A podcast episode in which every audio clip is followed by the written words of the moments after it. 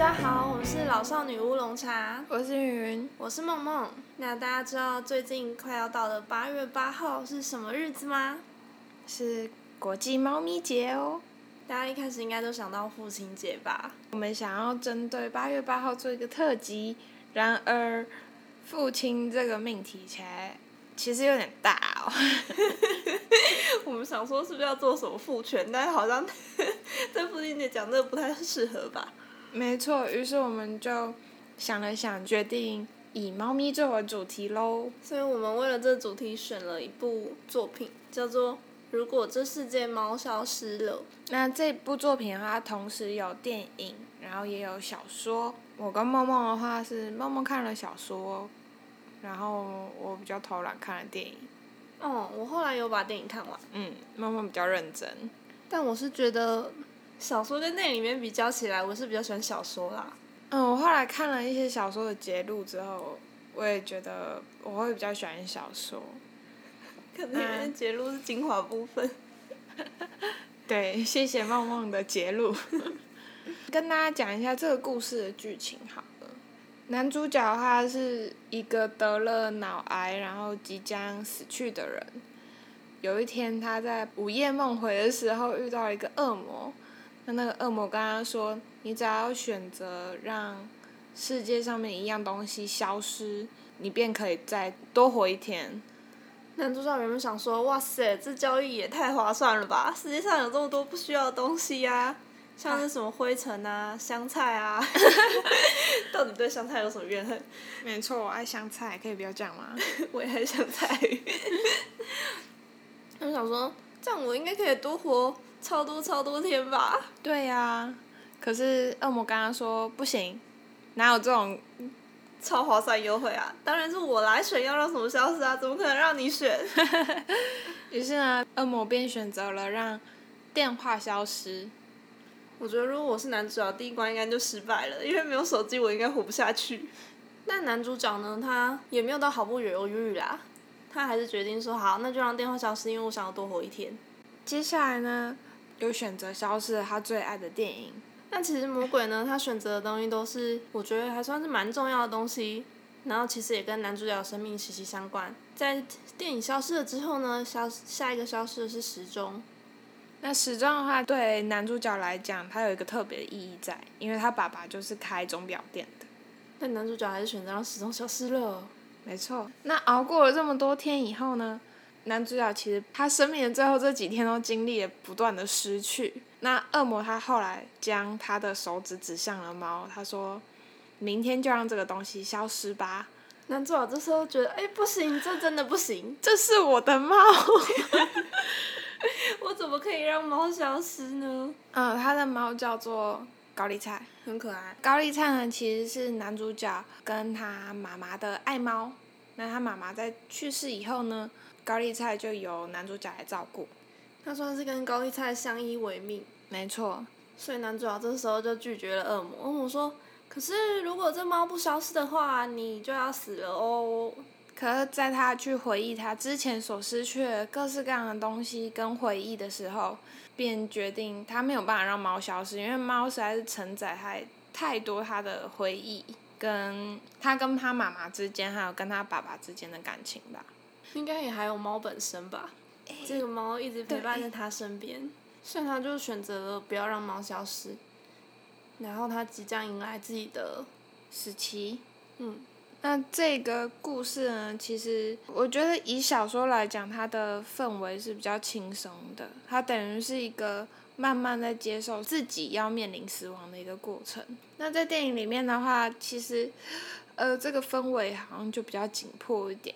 那男主角他最后跟小说也是一样，他们都好好的面对了自己生命即将终结的这个事实。至少在生命的最后几天，他们重新思考了生命的意义，以及重拾了过去他们生命中重要部分的回忆。我们可以来稍微讲一下，就是电影跟小说之间的差别。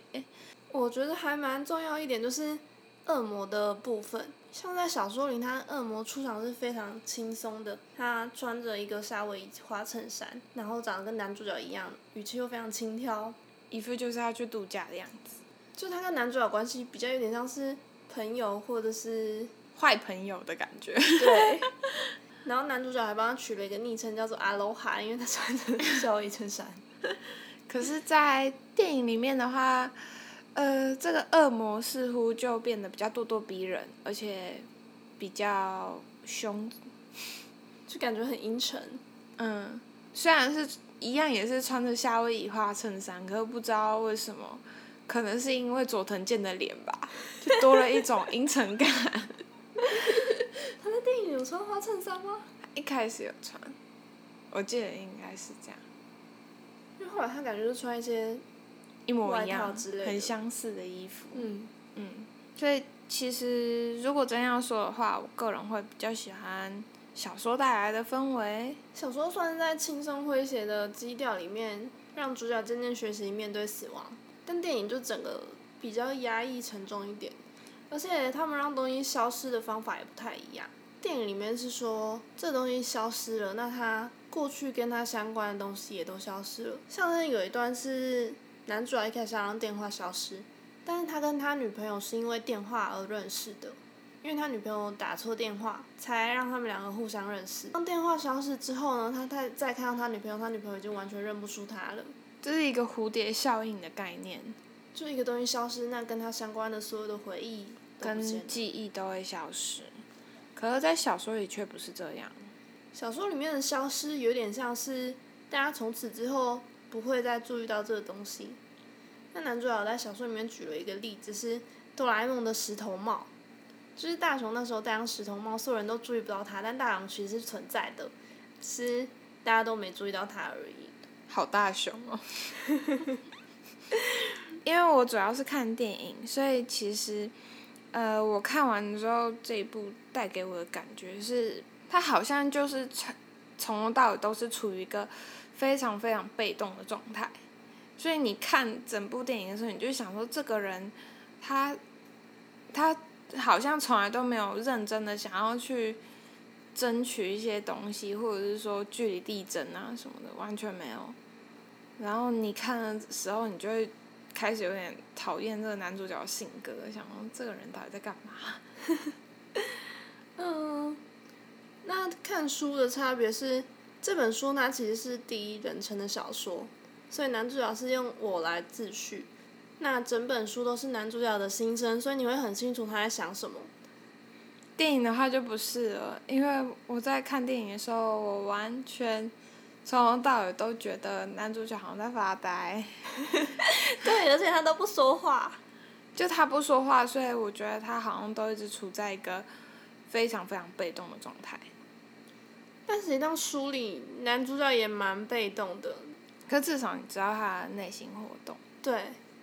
但我觉得他比较有点像是，可能很多人，也不能说很多人，就是或许有一些人就是这样浑浑噩噩的过着他一生，然后每天过着一样的事，从来没想过如果有一天死亡降临到我身上的这样的一般人的感觉。哦，也是。那我觉得其实，在电影里面的话，自己最感动的点，反而不是男主角跟女朋友在思考他们为什么分手，甚至是在回忆电话消失之后，女朋友忘记他这些片段。我反而比较在意的是他的，他跟他的好朋友结识的过程，因为在电影里他们相识是非常奇妙的。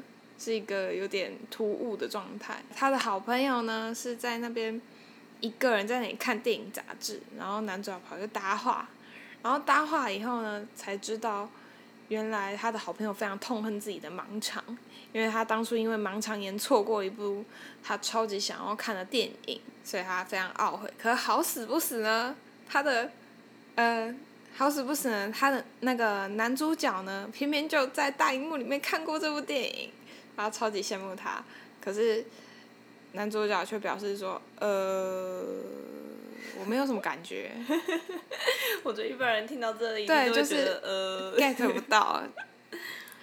那自此之后呢，他的好朋友每天就推荐他一部电影，就是一个呃自动自动推荐，就有点像演算法那样。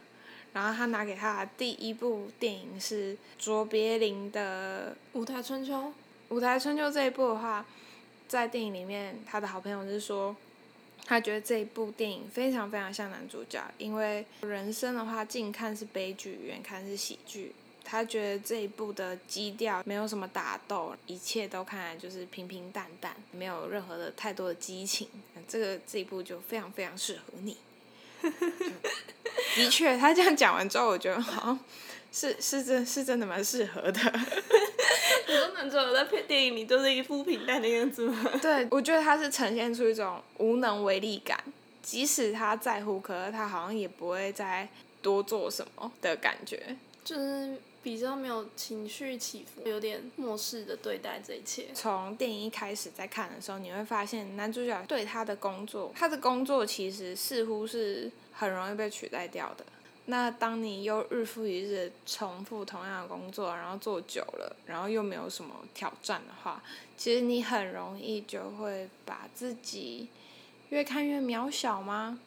甚至是就我觉得很容易就。不小心的活成一个行尸走肉了。可是对男主角来讲的话，能够带给他生活变化的东西，大概就是电影了。所以他很在意他这个好朋友，那这个好朋友非常也非常在意他。在电影里面，电影消失的时候，他跑去跟他的好朋友说：“你可以推荐我一部我死前可以看的电影吗。”他的好朋友就在百事达里面工作，抽了整部电影的那个光碟夹，通通散落在地上。可是他怎么找就是找不到一部可以给男主角在临终前看的最后一部电影。觉得那部就那边就最煽情的部分。就我最喜欢的是这一段，跟其他的话，就反正觉得还还好。那书里面，他跟这个朋友认识，算是有一点点不一样。这朋友也是非常爱电影，并且在出租影片的店工作。因为那朋友非常爱电影，所以男主角都把他叫做百事达。男主角也是提出了同样要求，他说：“我快要死了，那我希望你可以推荐一部我在死前最后一部要看的电影。”然后的朋友就说：“哈，这么重大责任要交给我吗？”但是他还是很正念去帮男主角选了电影。那最后他给男主角那部电影是。舞台春秋周边里的，一个是开始，一个是结束。对，男主角其实，在书中也常常引用那部电影里面的一句话，他会常提到卓别林说：“水母的生命也是有意义的。”也算是男主角一直印证到自己说：“哎，我的生命也是有意义的，虽然看起来好像什么都没有。”其实，在书中，他和女朋友约会之后呢，因为女朋友在电影院工作，就说。嗯，那我们一起来看一部电影吧，我可以在戏院里面放给你看。所以男主角呢，就拿那部《舞台春秋》给了他女朋友，说：“哎，那我们一起来看这部。”可是呢，当影片盒打开，里面就是空的。可能是因为那时候的租影片的店都是会把盒子一起租出去，但是他没有检查里面到底有没有光碟片，所以现在非常的尴尬。好尴尬哦。对。光碟片不见是蛮扯的。可能就是那个租片店没有好好检查，反正出现这种尴尬事故。那最后呢，男主角是坐在电影院的位置上，看着一个空白的画布播放了两个小时。那这一段他是写说，他其实有看过一张照片，是照相机一直架在那边，然后拍着一部电影的演出。那整整在那边放了两个小时，最后得到的就是一张空白的画布。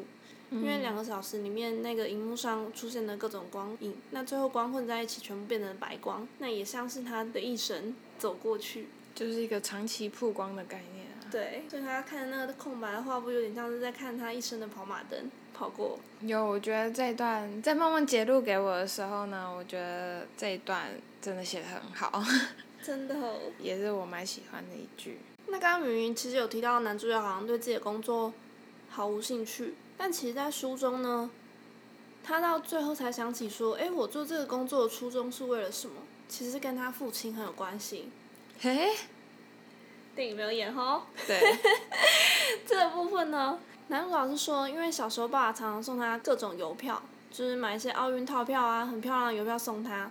然后有一次他爸爸去欧洲旅行，他就特别寄了一张明信片回来。那明信片上有一张很漂亮的巴黎的邮票。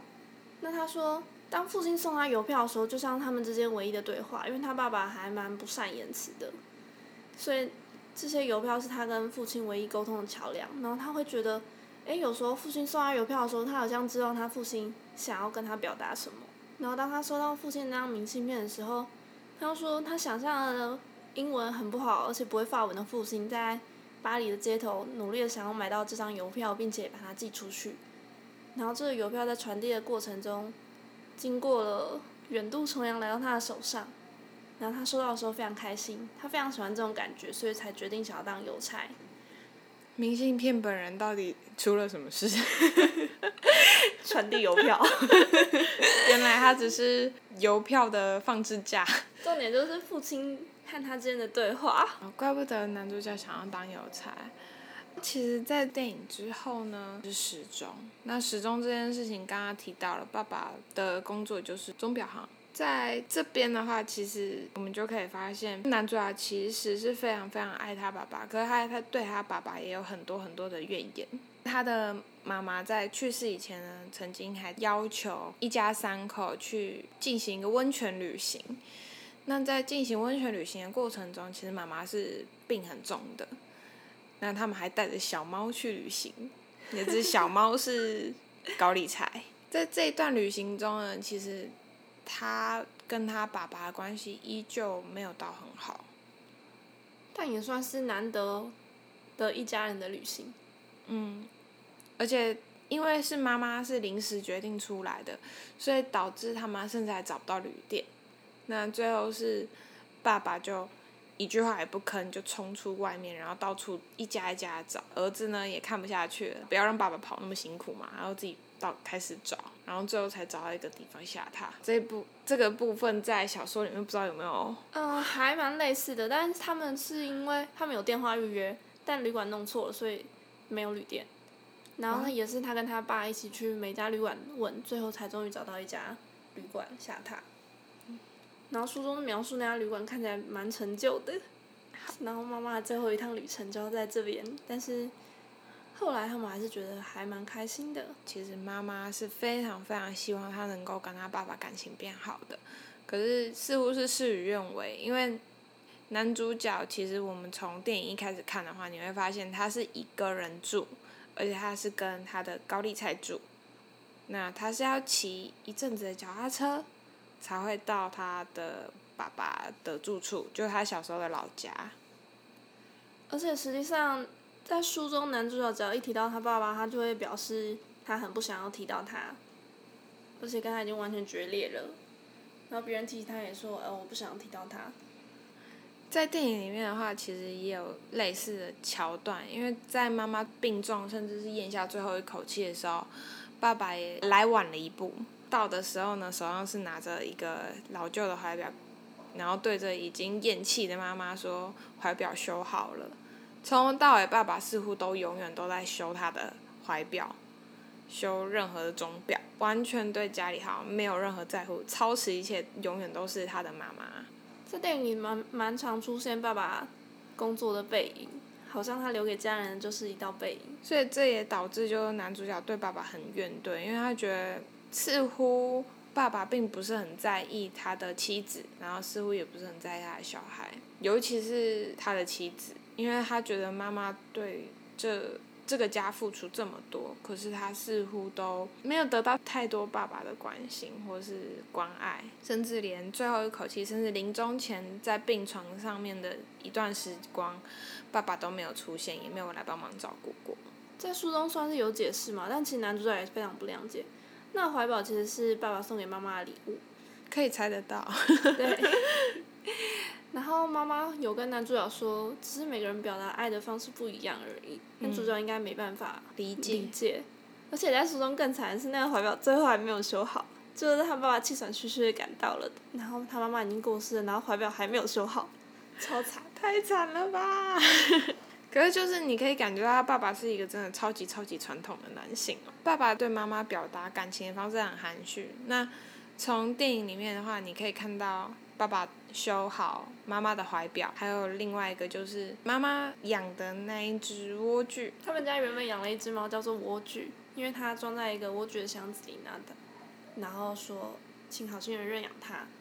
那他们养了之后，看他说，哎，箱子上叫莴，箱子上写着莴苣，那就叫它莴苣。那蜗居在他们家待了很久，但最后他老了生病了，所以就走了。那蜗居走了之后，他妈妈觉得非常伤心，就变得。也不太想动，不太想吃饭。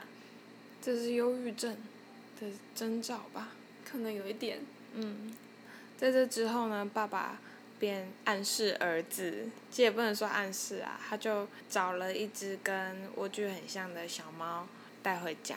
爸爸就用高丽菜箱，然后把高丽菜清空，然后把小猫放进去，然后神不知鬼不觉偷偷的放在妈妈身边，然后妈妈发现了，然后妈妈就觉得好像似乎活过来了一样。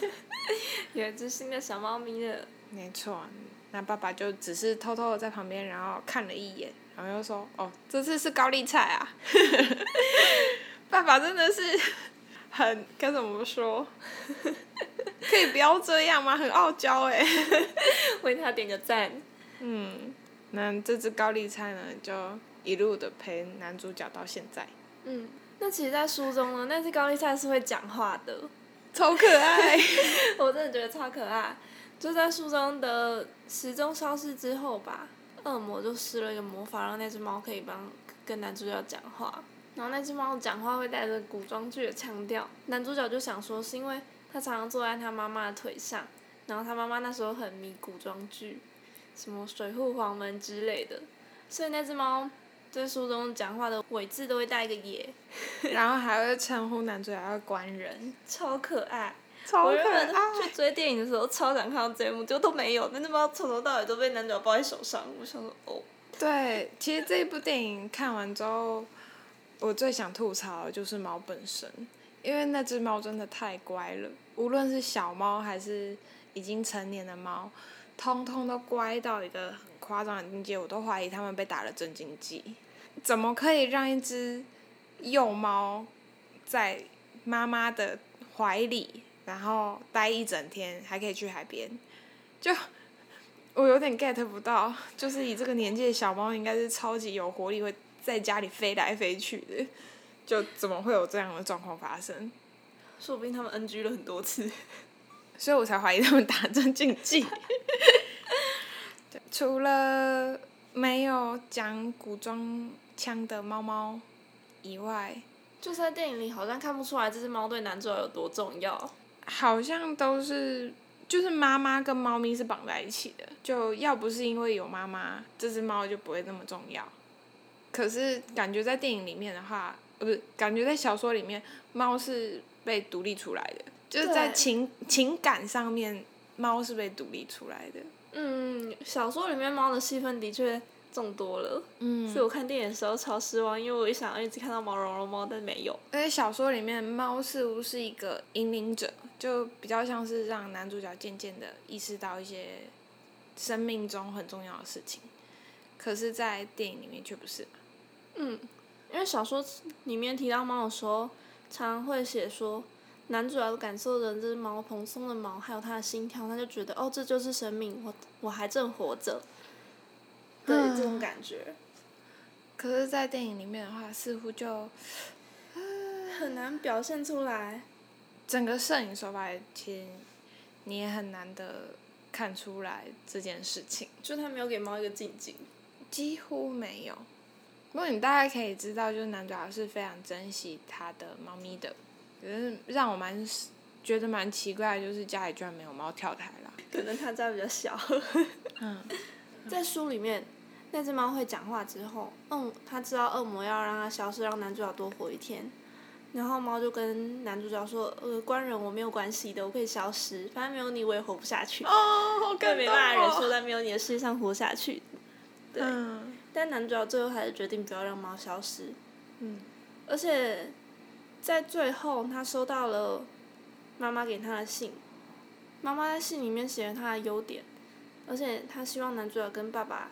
和好，这个部分写信这一部分有在电影里面也有提到，可我不知道妈妈提的优点是不是跟小说里面一样。嗯，一样。妈妈是说我的儿子啊，你好像总是很担心别人，然后都自己一个人默默苦恼着。你是一个就是纤细敏感的人，你虽然自己苦恼很久，可是你总是会找到答案。那那个答案都是正确。那希望你可以维持这样的优点。如果你维持这样的优点的话，一定可以带给你身边的所有人幸福的。他其实看到那封信的时候，才意识到他妈妈当初想要那个温泉旅行，其实只是想要让跟他跟他爸爸关系变好。那他也在最后决定回家。对，因为他即将要死亡了嘛，那一定要帮他的猫找下一个主人。他最后想说，这也太实际了吧？好。对，他就在最后想说，他其实一直知道那个人是谁。嗯。所以他又带上了猫去找他爸爸。嗯。嗯。托孤的概念。对。他，我觉得他爸爸最可怜了。剩下猫猫。对啊，只剩下猫猫。好啊，至少还有猫猫。不然他男，不然男主角可能会把猫给他女朋友哎。如果他最后 没有想跟他爸爸和好的话。也是。在看完这部电影之后，其实我有在思考，就是，就是死亡之后究竟可以留给这个世界什么东西？如同就是这部电影里面，他一开始其实就有提到，就我死亡之后到底有什么东西可以留下来？那其实这个命题，我们好像之前在我们第一季《Midnight Gospel》的时候，其实就有聊过。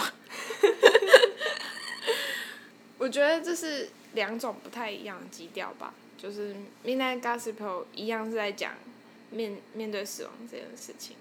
主角 Clancy 他的母亲一样也是癌魔。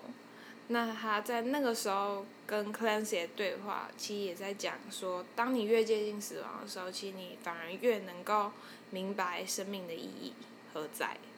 但我觉得这这本书跟那部影集是有一点点关联的，只是他们带给我们的那种基调是不太一样的。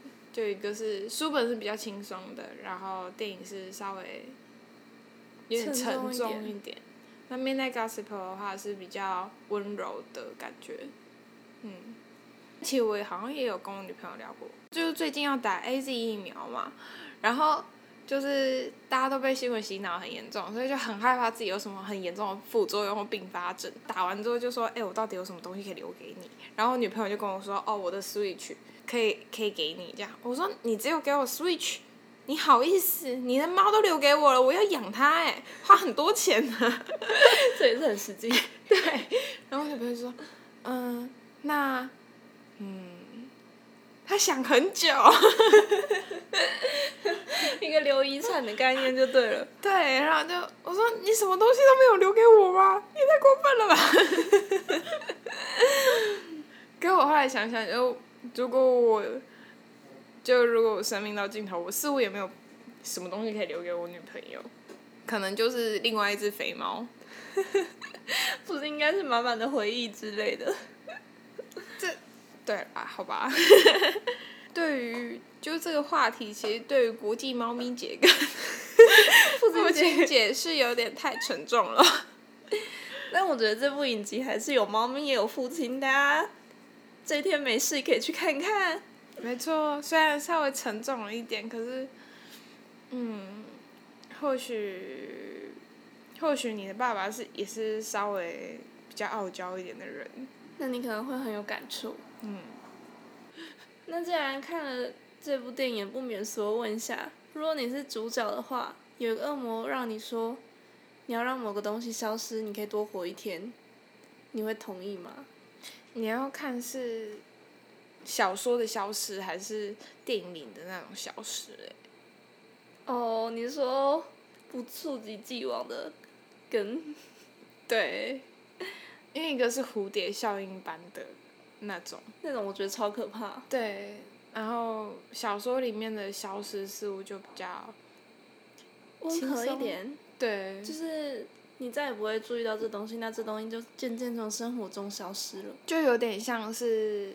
呃，录音机或者是 VCR 播放带，还有就是什么磁碟片，三点五磁碟，没错，这种渐渐从时代中被淘汰换掉的东西。对。好，如果像小说这种，那第一个要消失的是电话。还行啊，有网络就 OK 啊。没有手机了。没有手机有电脑啊，哦，就是一个很奸诈的概念。不行，因为这种东西他们在那个时代还可以适用。可是，你如果说通讯设备这个东西整个被拔除的话，那当然是没有办法。所谓通讯设备是包含就是网络，我真的没办法想象没有网络的生活。对啊，那我真的就，你你知道网络这件事情被世界联合组织说是基本人权吗？哎呀，没有基本人权的世界，你要继续活下去吗？有点困难，会活得很辛苦吧。虽然这个世界上其实网络普及率还是没有到，好像在非洲国家好像还是没有到非常高。但我现在已经离不开他了。没错，所以光是第一关我们就过不了了。好，那第二关来考虑一下，好了，电影。电影我可以耶。电影吗？如果是以电影版本的这个故事来讲的话，电影的消失其实会影响到超级多东西耶，因为电影它就是一个可以打开你想法的东西，它是一个文化传递物，所以其实它的消失就会很严重。可是其实除了电影之外，还有书、还有漫画、还有小说，我觉得还行。我们我们试着把时光倒回到一九九零年代，诶，一九零零年代，十九二十世纪刚开始的那个时候，那个时候还不是每个人都有电电影。我来想想看，那个生活，就是你没有办法看到，就连电视都没有，你没有办法看影片这件事情哦。你确定你有办法？我觉得可以吧。你没有办法看影片，然后学如何做甜点。你打开你的手机，里面全部都是文字，跟静止的图案，还有照片。可以多活一天的话还行吧，反正我才一天，也不需要看什么影片。不行哎、我觉得我不行哎、我没有办法哎、看来跟恶魔的交易你完全废哦。我完全不行啊，全部都不行。那猫咪，不行，为什么猫咪不行？猫咪这么可爱。猫猫不能让猫咪消失的理由是什么？就如果物品的话，我可以接受；可是如果让生命的话，我就觉得我的生命好像没有那么有价值，跟其他的生命比起来。也是，只是但是我才多活一天，他就死了欸、你不要想的是死啊，因为在电影里面的消失是这这个东西是过去未来完全不存在，那这样不是感觉更糟吗？就是你抹杀它一切的存在可是会。有其他东西来取代它。如果以演化来讲的话，就是可能就是在路上跑的就不是白犀牛，就可能是马来貘之类的，乱讲的啦，就我自己是不会觉得。好吧，怎么办？我现在像阿罗哈一样，就一直。当个恶魔。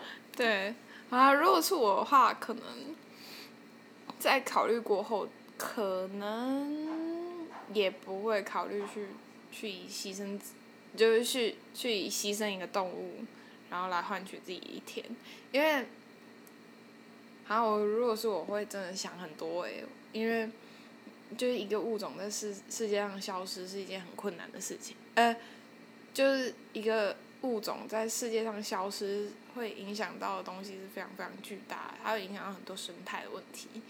所以，与其这样的话，那我个体消失的话，其实并不会影响到我整个物种的生存。对啊，对啊，所以但是你让一个物种消失只多活一天，这好很很不不划算。真的。好，那看来我们是都有共识的。那我想，如果猫消失，云云考虑的应该不只是生态系统上的问题吧？因为云云自己本身有养猫嘛。那如果是你，你会想要让猫消失来换取你一天的生命吗？应该是不会，理由可能跟你类似，不过还有其他更私人理由吧。因为，嗯，就像电影里面男主角一样，就是猫咪其实是带给我很多回忆的东西。那，其实前几天吧，我女朋友有问问我一个问题，她说，要是把你的猫啊拿去跟别人交好？好坏哦。因为哦，因为我女朋友认为她它是可以被替代的，就是他觉得自己没有重要到，就是非他不可。对我而言，你说猫还是你女朋友？呃，应该是说整个话题的开始是我女朋友认为我不是非她不可，哦。然后她说很多人都可以取代我，只要长得比我好看，比我温柔很多，比比皆是，何必单恋之花这样？然后我就说没有非你不可，然后我就说就像就像猫咪一样，他说真的吗？你确定不把你的猫拿去换成更乖更可爱的猫吗？因为我猫。我的猫超聒噪，我每次都嫌它很吵，然后他就说换一只漂亮的品种猫，而且很乖的，然后就开始翻各种猫咪图片给我，你知道吗？然后我就看了一下，我就真的有点犹豫。可是后来想一想，就是我觉得一个猫，然后对一个人来讲，真的是一个，就每每一只猫对每一个人都是一个不同的关系，就是。无论是换，那个关系是独一无二的。嗯，只有这只猫会这样对你，也只有你会这样对待这只猫。就我觉得这样讲起来好像有点抽象，就有点像是《小王子》里面狐狸跟小王子之间的那个纽带一样。就是你已经驯养了它，它也驯养了你。没错没错。你们之间是独一无二的，它跟其他所有的猫都不一样了。没错。对，所以即使它很烦，可是因为。你刚刚留下的回忆就是这样子独特的东西，所以你说你要消失掉吗？这件事情是一件很心痛的事情呢。嗯，所以我是不会考虑让猫消失的。猫咪跟人的关系很酷，就是如果是你曾经交了一个很烂的男朋友或是女朋友，你会很想要把这个人忘记，恨不得就是他被消失。猫咪的话不会，就。就不管他是怎么几百，可是你都会记得他。对啊，因为嗯，因为猫咪不会伤害你啊，就算它很鸡掰，就算它是一只喜欢乱大便的猫，你也知道它不是故意的。它还是你的爱猫猫。真的，我们大家都爱猫。嗯。好，那说到国际猫猫节呢，其实我最近还有看到一个很有趣的新闻。就是，如果大家对日本小说稍微有点涉略的话，应该会知道一个作家叫做村上春树。那这个大爷呢，他曾经表示，他对于他所有的读者写信问他说，有任何的情感还是生活上面的困扰的时候，他一律回复，请养猫，养猫可以解决你一切问题。简直是万灵丹呢！